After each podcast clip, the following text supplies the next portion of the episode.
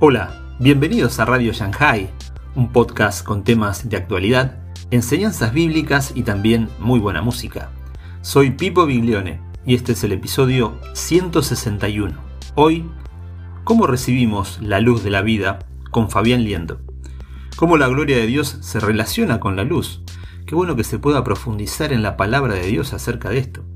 Te invito a suscribirte a la plataforma por el cual nos escuchás, como Spotify, Anchor, Google Podcast, iBox, Apple Podcast y muchas más.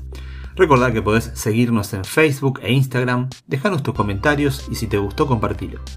Te invito a escuchar este episodio atentamente.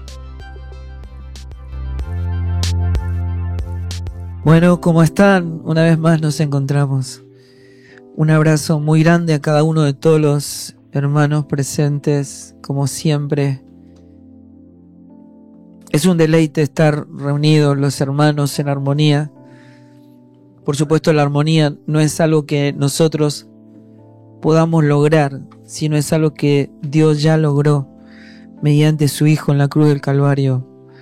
Nos reunió y todo lo que está en Cristo, en su propia sustancia, permanece en un completo reposo, esencialmente porque está y habita en lo eterno, debemos ser notificados de este estado, de esta herencia, para entender que la paz y el reposo de nuestras vidas no es un punto de llegada, es un punto de partida. Estamos en aquel que es la paz, la paz es nuestro estado en Cristo, por lo tanto toda decisión debe ser tomada en este estado, en Cristo. Hoy el título de, de esta palabra de Dios para mi vida y para cada uno de nosotros como iglesia es cómo, cómo nosotros conseguimos o nos es concedida la luz de la vida. Dice la palabra de Dios que como hijos en Cristo nos fue concedido absolutamente todo para llegar a cabo en nuestras vidas el fin de Dios. El motivo por el cual Dios nos pensó antes de que todo fuera creado esas obras que se crearon de antemano para que anduviésemos en ellas, proviene de una fuente de vida.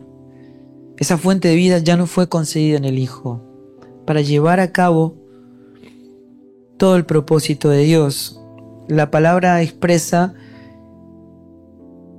en repetidas ocasiones esta frase conforme al propósito eterno que hizo en Cristo Jesús antes de que el mundo fuera.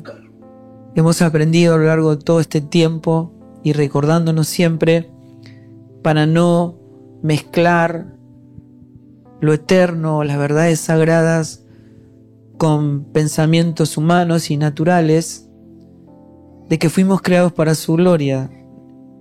Quiere decir que no podemos intervenir en nada lo que Dios produce, porque todo lo que Dios produce es divino, es perfecto, y tiene la luz de la vida. El hecho de haber sido creado en Él, por Él y para Él, sabemos que todo, todo lo que se acciona, todo lo que se produce es producido por el Espíritu y no para un propósito individual, sino para su propósito eterno. Si fuimos creados para su gloria, el punto sería este. Esta es la gran pregunta cómo la gloria de Dios se relaciona con la luz. Y es tan precioso poder profundizar en la palabra de Dios acerca de esto. Trae un entendimiento que es necesario que nos sea revelado. Sabemos claramente por la palabra de Dios que todo lo que Dios hace lo hace en su Hijo y en ninguna otra persona. Así que si hay un obrar de Dios, es sobre los que están en el Hijo. Porque todo lo que Dios hace lo hace en el Hijo.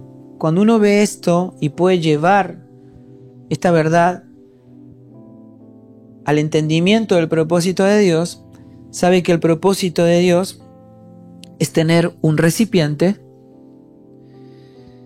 donde el propósito de Dios en y a través del cual resplandezca la gloria de Dios sobre todo lo creado. Somos, como dice el apóstol Pablo, vasijas de barro,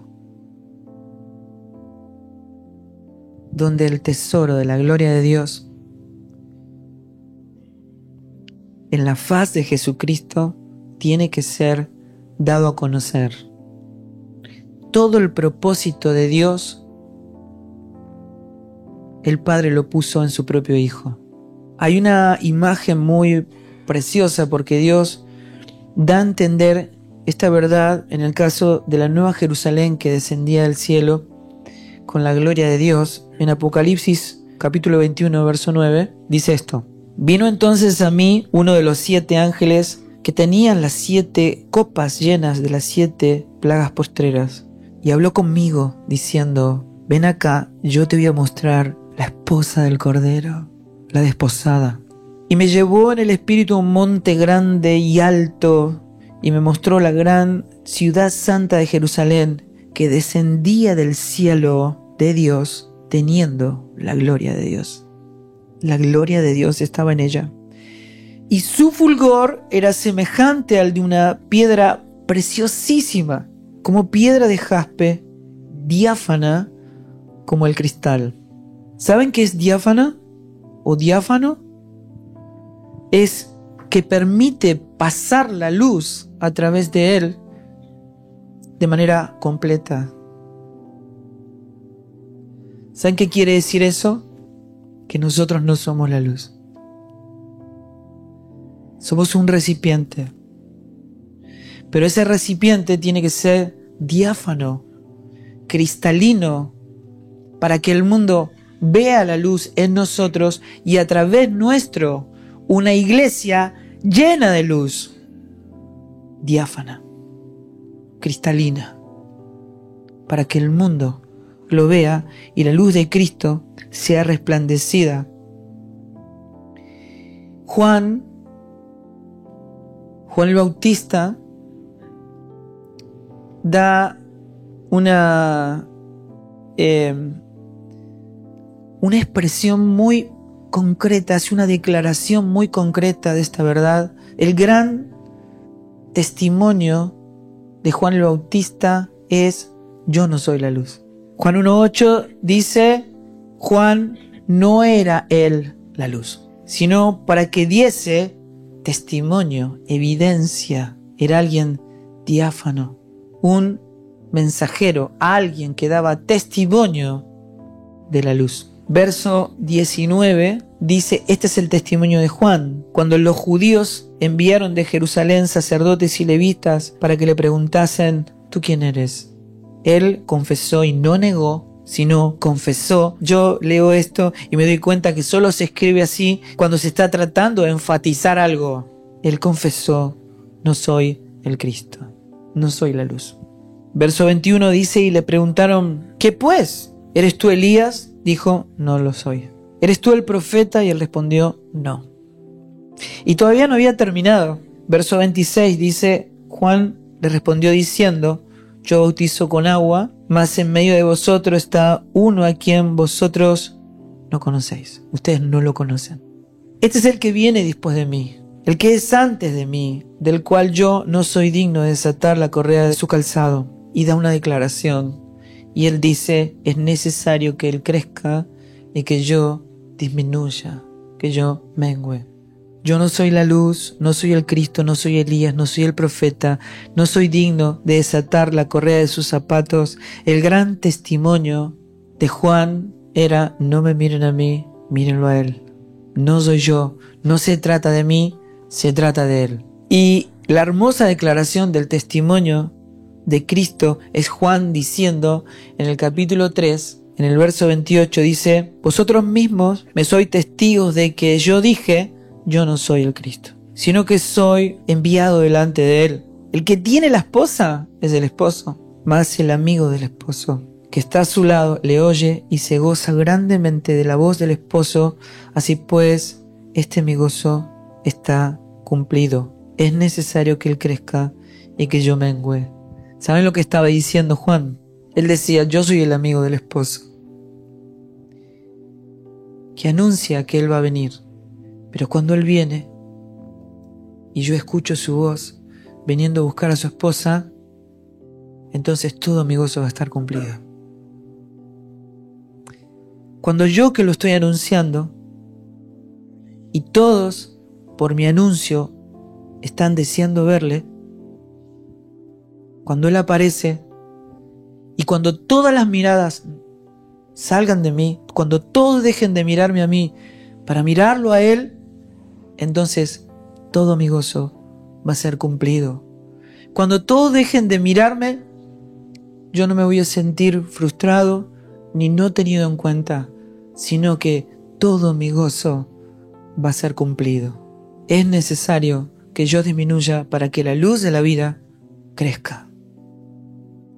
Ser diáfanos, iglesia de Dios. Tenés que tener cuidado de los testigos que necesitan llamar la atención sobre sí mismos. No dejan pasar la luz. Impiden que la luz resplandezca. Debemos ser diáfanos. Jesús dijo en Juan 9:5, cuando yo estoy en el mundo, soy la luz del mundo. Si no hay Cristo, no hay luz. Iglesia, cuídate de tu propia tendencia a amar la alabanza de los hombres, porque es necesario que Él crezca y que nosotros menguemos, para que la luz de la vida sea manifestada. Si nuestra vida sigue siendo una mezcla de nuestros propios deseos personales, carnales y terrenales con la luz de vida que es el Cristo que habita en nosotros, no somos diáfanos, la luz no pasa, la luz no resplandece, la luz no se deja ver. Uno de los aspectos fundamentales de la expresión de la gloria de Dios es que las naciones anden y resplandezcan en la luz del Evangelio de la gloria de Dios.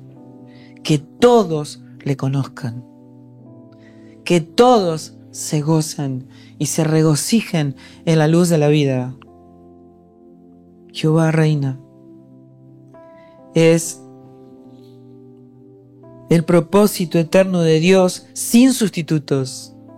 Segunda Corintios 4:4 dice esto, en los cuales el Dios de este siglo cegó el entendimiento de los incrédulos para que no les resplandezca la luz del Evangelio de la gloria de Cristo, el cual es la imagen de Dios. Dios quiere que su pueblo resplandezca en la luz del conocimiento de la gloria de Dios que ocurre en la faz de Jesucristo, en la persona de Jesucristo, porque Dios que mandó que de las tinieblas resplandeciese la luz, es el que resplandeció en nuestros corazones. ¿Para qué? Para la iluminación. ¿De qué? Del conocimiento de la gloria de Dios. ¿Y dónde ocurre esto? En la persona, en la faz de Jesucristo. Él es el resplandor de su gloria. Ese es el fin y Dios empieza a moverse.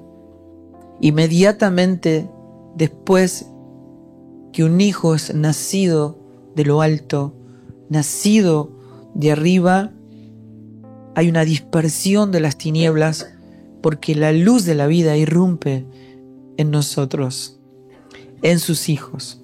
Es lo que la palabra apostólica nos da a entender como los procesos de Dios.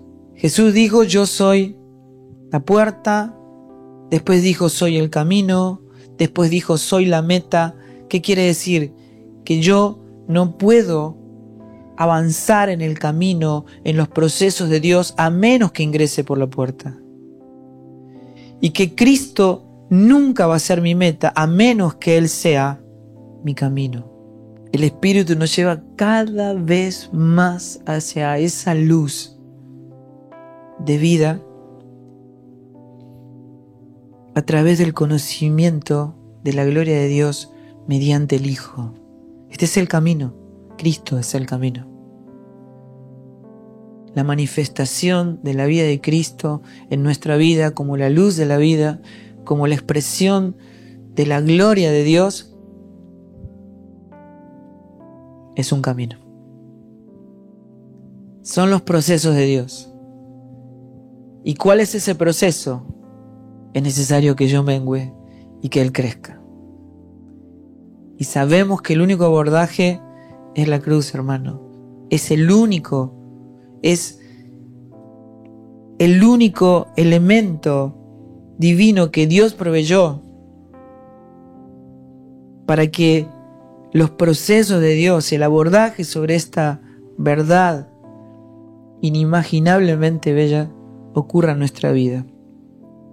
Nada pasa si no es a través de la cruz. Es donde pasamos de muerte a vida y de tinieblas a la luz. Hay una expresión muy preciosa en Proverbios 4:18, hablando de los procesos, donde dice que las sendas de los justos es como la luz de la aurora, que va en aumento hasta que el día es perfecto. ¿Saben qué es una senda? Definición de diccionario, es un camino angosto. Es un camino estrecho. Jesús dijo, yo soy el camino. Pero el camino tiene la dimensión de la puerta. Es estrecho. Porque tiene un enfoque. Está enfocado solo en el Hijo. En Efesios capítulo 4, verso 11 dice que Dios mismo, Dios mismo constituyó a unos apóstoles, a otros profetas y a otros evangelistas y a otros pastores y maestros, a fin de que procesos. ¿Cuál es ese proceso? Perfeccionar a los santos. ¿Cómo perfeccionar? ¿Quién es el perfecto? Cristo. Cuando somos modelados a la imagen de Cristo, ¿qué está ocurriendo con nosotros? Somos perfeccionados. Procesos para la obra del ministerio. ¿Cuál es el ministerio apostólico? El fundamento de nuestra fe. ¿Y cuál es el fundamento de nuestra fe? La roca eterna, Cristo, en donde toda la edificación del cuerpo de Cristo, persona, hombre nuevo, es edificado. Hasta que todos lleguemos a la unidad de la fe y del conocimiento, hasta que lleguemos camino a la unidad de la fe y del conocimiento del Hijo de Dios. O sea que todo el camino de Dios se trata de una sola cosa, de conocerle. Se trata del conocimiento de la gloria de Dios mediante Jesucristo a un varón perfecto, a la medida de la estatura de la plenitud de Cristo, la luz perfecta está en la plenitud del varón perfecto. Cristo. ¿Qué permite la luz? Ver, ¿verdad? Cuando hay Cristo, ¿qué pasa? Vemos. Vemos. Cuando nuestro ser está lleno de carne, de pensamientos naturales, racionamientos naturales, por más que la luz esté, no pasa, no resplandece, hermanos, estamos en Cristo y no vemos.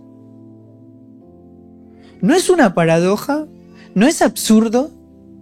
¿Cuál es entonces la luz de la vida y la luz de los hombres? Juan capítulo 1, verso 4.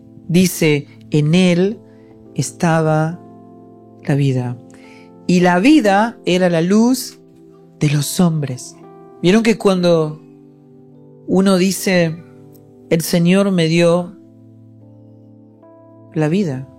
Y está diciendo algo que es correcto, pero es incompleto en su expresión diáfana. Porque no es que Dios nos dio la vida, Dios nos dio a su Hijo y la vida está en el Hijo. Y el que tiene al Hijo tiene la vida. En Él está la vida. Él no puede darte vida fuera de Él, porque la vida está en Él. La vida está en el Hijo. Y todo aquel que está en el Hijo tiene la vida. Así que el gobierno del Espíritu de Dios sobre nuestra vida hace que la luz se exprese poderosamente en nosotros y a través nuestro. Este es el abordaje, este es el camino. Una de las características fundamentales de la oscuridad o de las tinieblas es que no vemos. ¿Y qué pasa cuando no ves? Bueno, chocas. Chocas. ¿Chocas con qué chocas? Bueno, chocas con tu esposa, chocas con tu esposo, chocas con tus hijos, chocas con tus hermanos, chocas con la vida, chocas con Dios, chocas con la voluntad de Dios, chocas con el propósito eterno de Dios en tu vida. Por más que estés en Cristo, no ves. No ves si está lleno de carne. No ves si no estás crucificado juntamente con Él. No ves. Juan 3.3 dice, respondió Jesús y le dijo, de cierto, de cierto, te digo, quien no nace de nuevo, no puede ver no puede ver el reino de Dios. Está ciego. El camino ascendente a la luz de la vida es hasta que la luz es perfecta. Entramos en los procesos de Dios. Y hay que acelerar, hermano. Hay que acelerar. No el servicio. Hay que acelerar este proceso. Este es el proceso que hay que acelerar para que Dios produzca. Porque si no aceleramos este proceso, para que la luz de la vida sea manifestada poderosamente en nosotros, Dios no produce. ¿Entienden? Hacemos nosotros, pero no Dios. Y todo lo que hacemos nosotros para Dios es nada. Trabajamos en vano. Porque el que produce la obra en la iglesia, la obra divina, es Dios.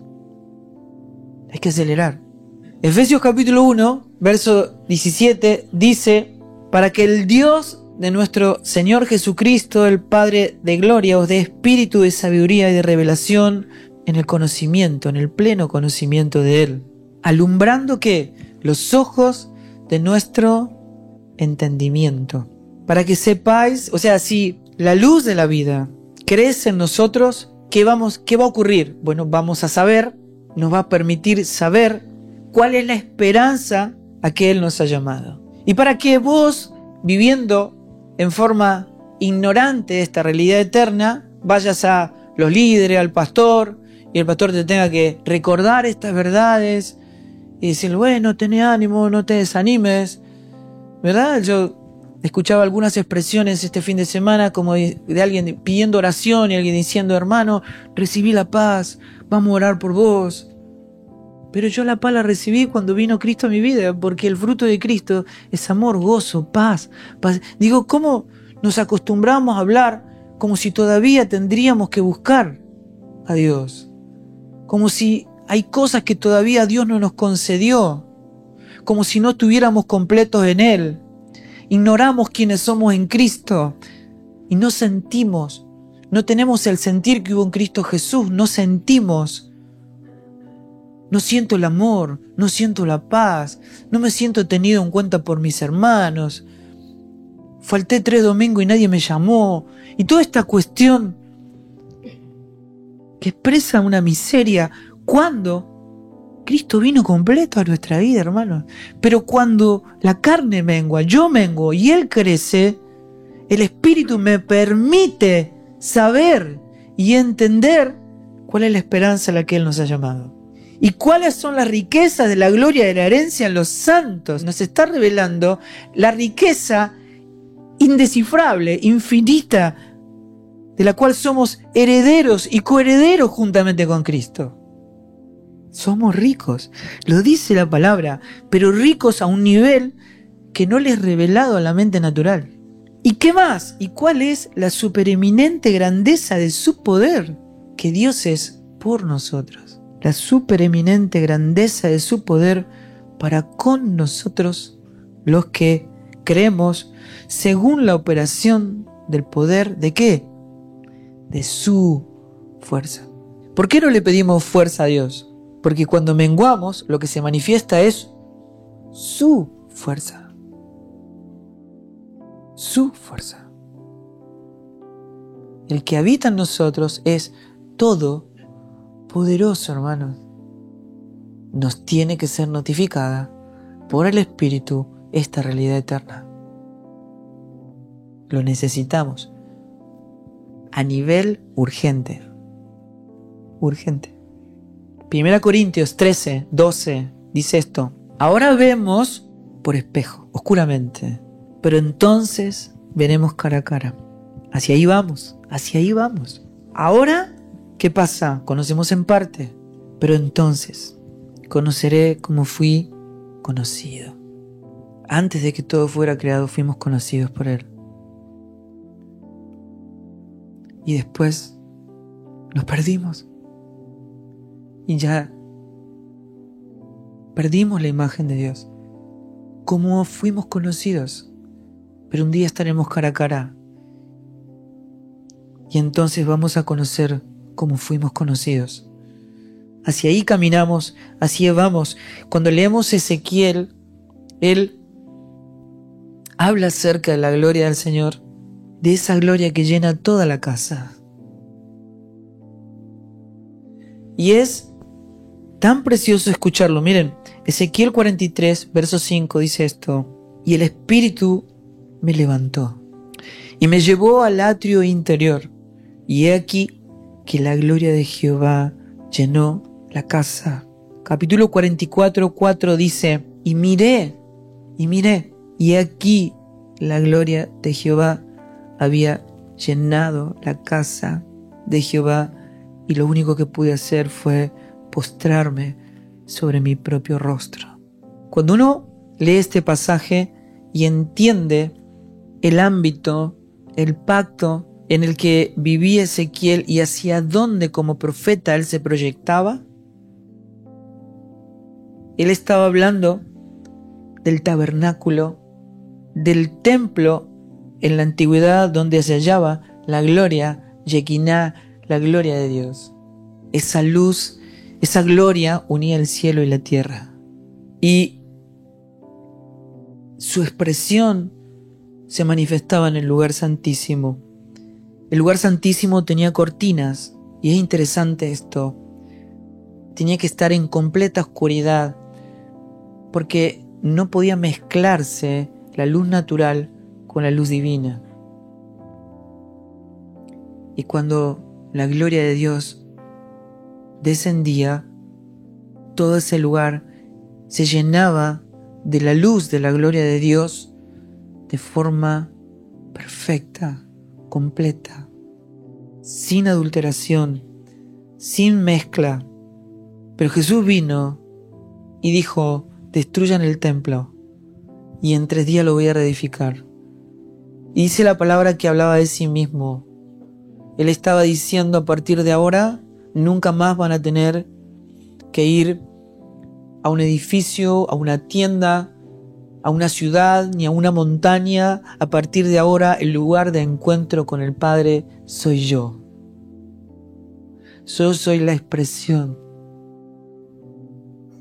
de la manifestación de la gloria del Padre. El lugar de encuentro soy yo. Soy el templo, soy la casa. Soy la luz que descendió del cielo. Soy la luz de la vida, el resplendor de la gloria de mi Padre. Y todos los que estamos en Él, su espíritu es el lugar santísimo en la casa santa de Dios. Habitamos en el lugar santísimo, nunca salimos de Él. Por una sencilla razón, estamos revestidos de Cristo.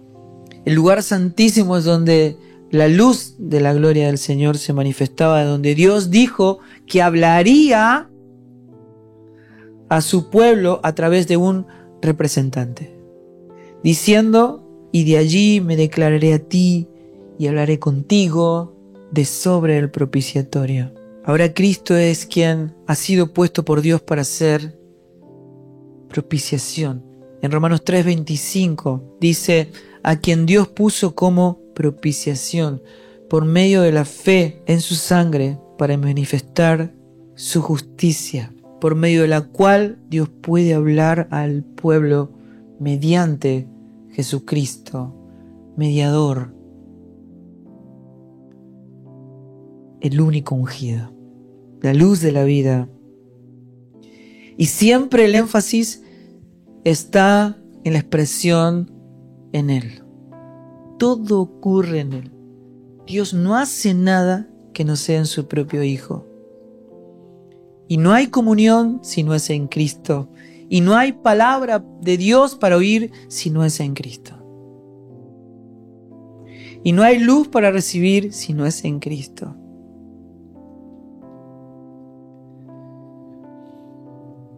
Pero esa luz tiene una característica.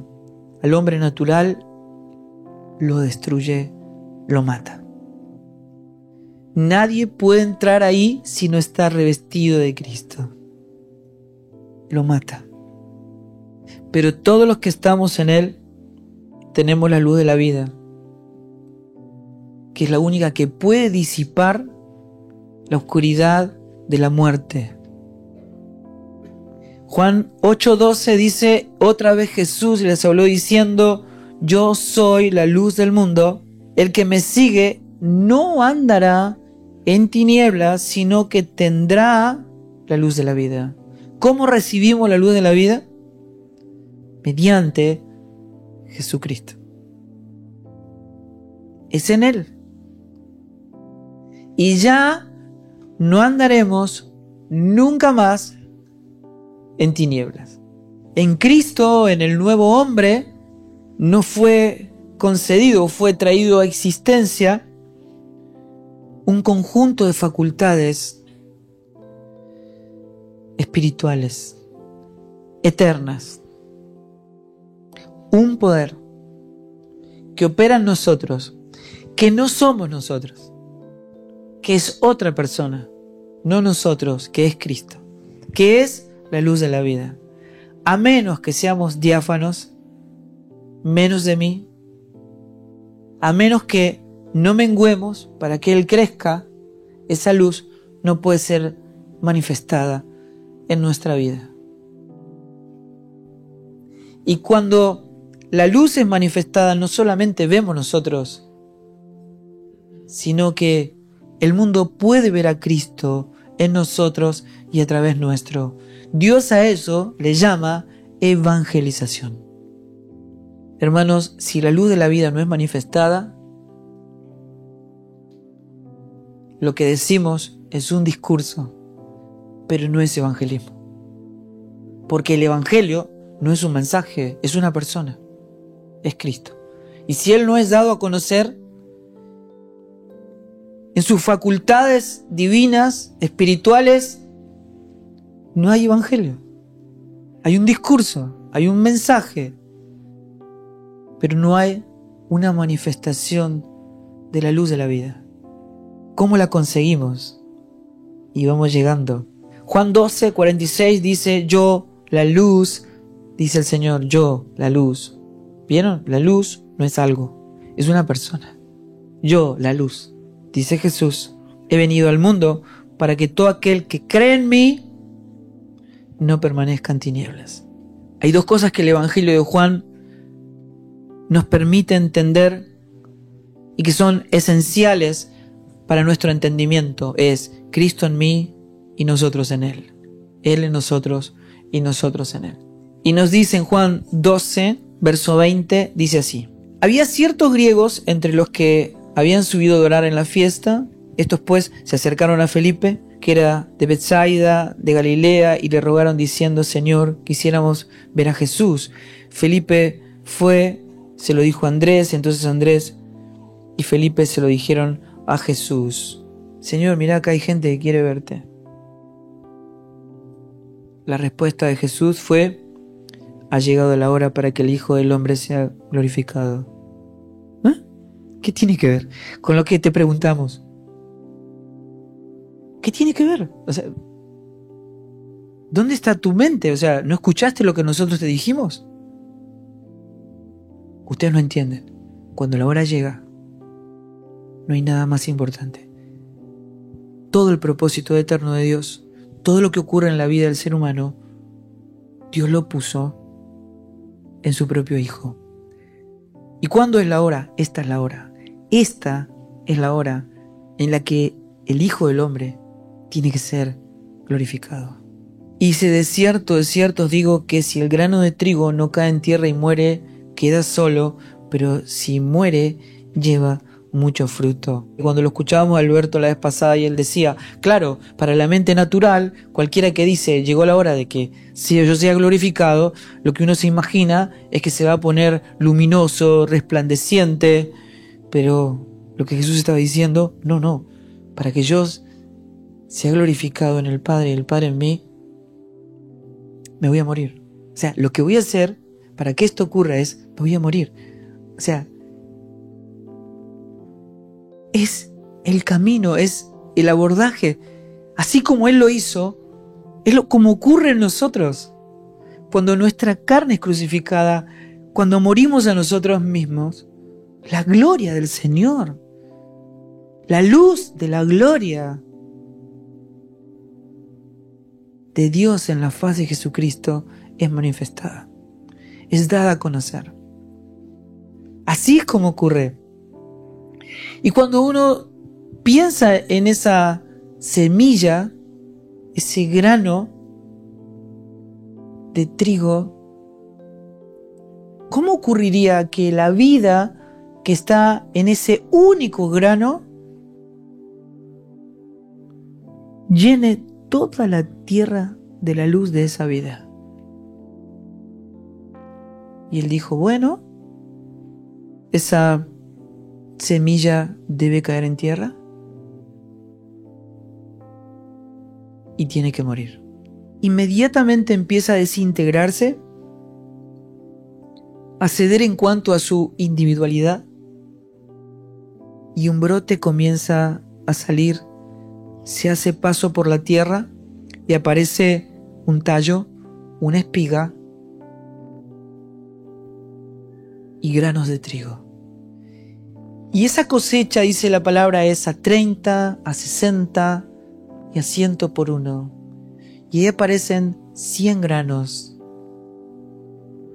Y cuando esos 100 granos son vueltos a poner a la tierra, se multiplican por 100.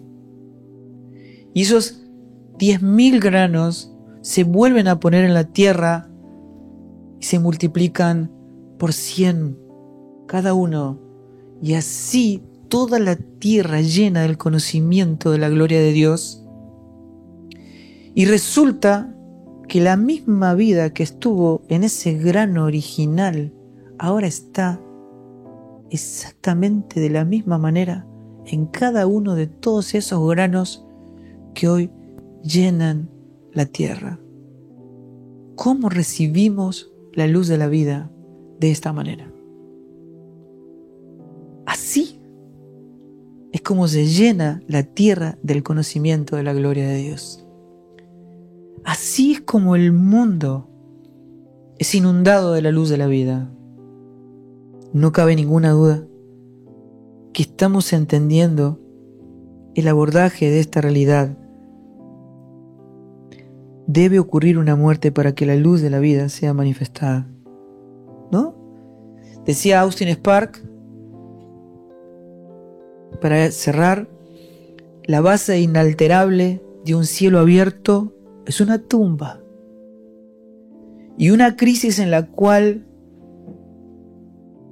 vos y yo llegamos al final de nuestra propia vida natural. Para que su cielo eterno se abra y nos llene de la luz de la vida eterna. Si morimos con Cristo, sabemos que seremos vivificados juntamente con Él, que vamos a ser glorificados juntamente con Él. El Señor nos lleva a un lugar donde cada uno de nosotros va a clamar diciendo, ay de mí que soy hombre muerto. Tiene que llegar esa crisis. El grano de trigo tiene que caer en tierra. Esto va a ocurrir, pero inmediatamente después la vida es puesta de manifiesto y produce fruto y podemos decir con gozo completo, ahora sé, ahora sé cabalmente que era necesario que esto incorruptible se vista de incorrupción, para que toda mi vida, para que toda la iglesia y todo el mundo sea llena del conocimiento de la gloria de Dios en la faz de Jesucristo, la luz de la vida. Amados, les mando un abrazo gigante a todos los que están conectados y a cada uno de los que estamos acá te digo, hermanos, cuando el Espíritu de Dios habla, no le habla a nuestra mente natural. No es para acumular información. No es para saber más. La luz es una sustancia. No es un concepto. La verdad no es un hecho verídico es una sustancia llamada Cristo. Es una persona que vino para transformar todo lo que está en él. Así que cuando la palabra de Dios viene, cuando esto se revela en nuestra vida, tiene que tomar calidad de gestión en nuestra vida. Definitivamente, hermanos, esto es urgente. Que la gracia del Señor esté en ustedes, que complete la obra que comenzó en cada uno, que Cristo sea revelado y la luz de la vida nos inunde. En el nombre de Jesús. Les mandamos un abrazo gigante.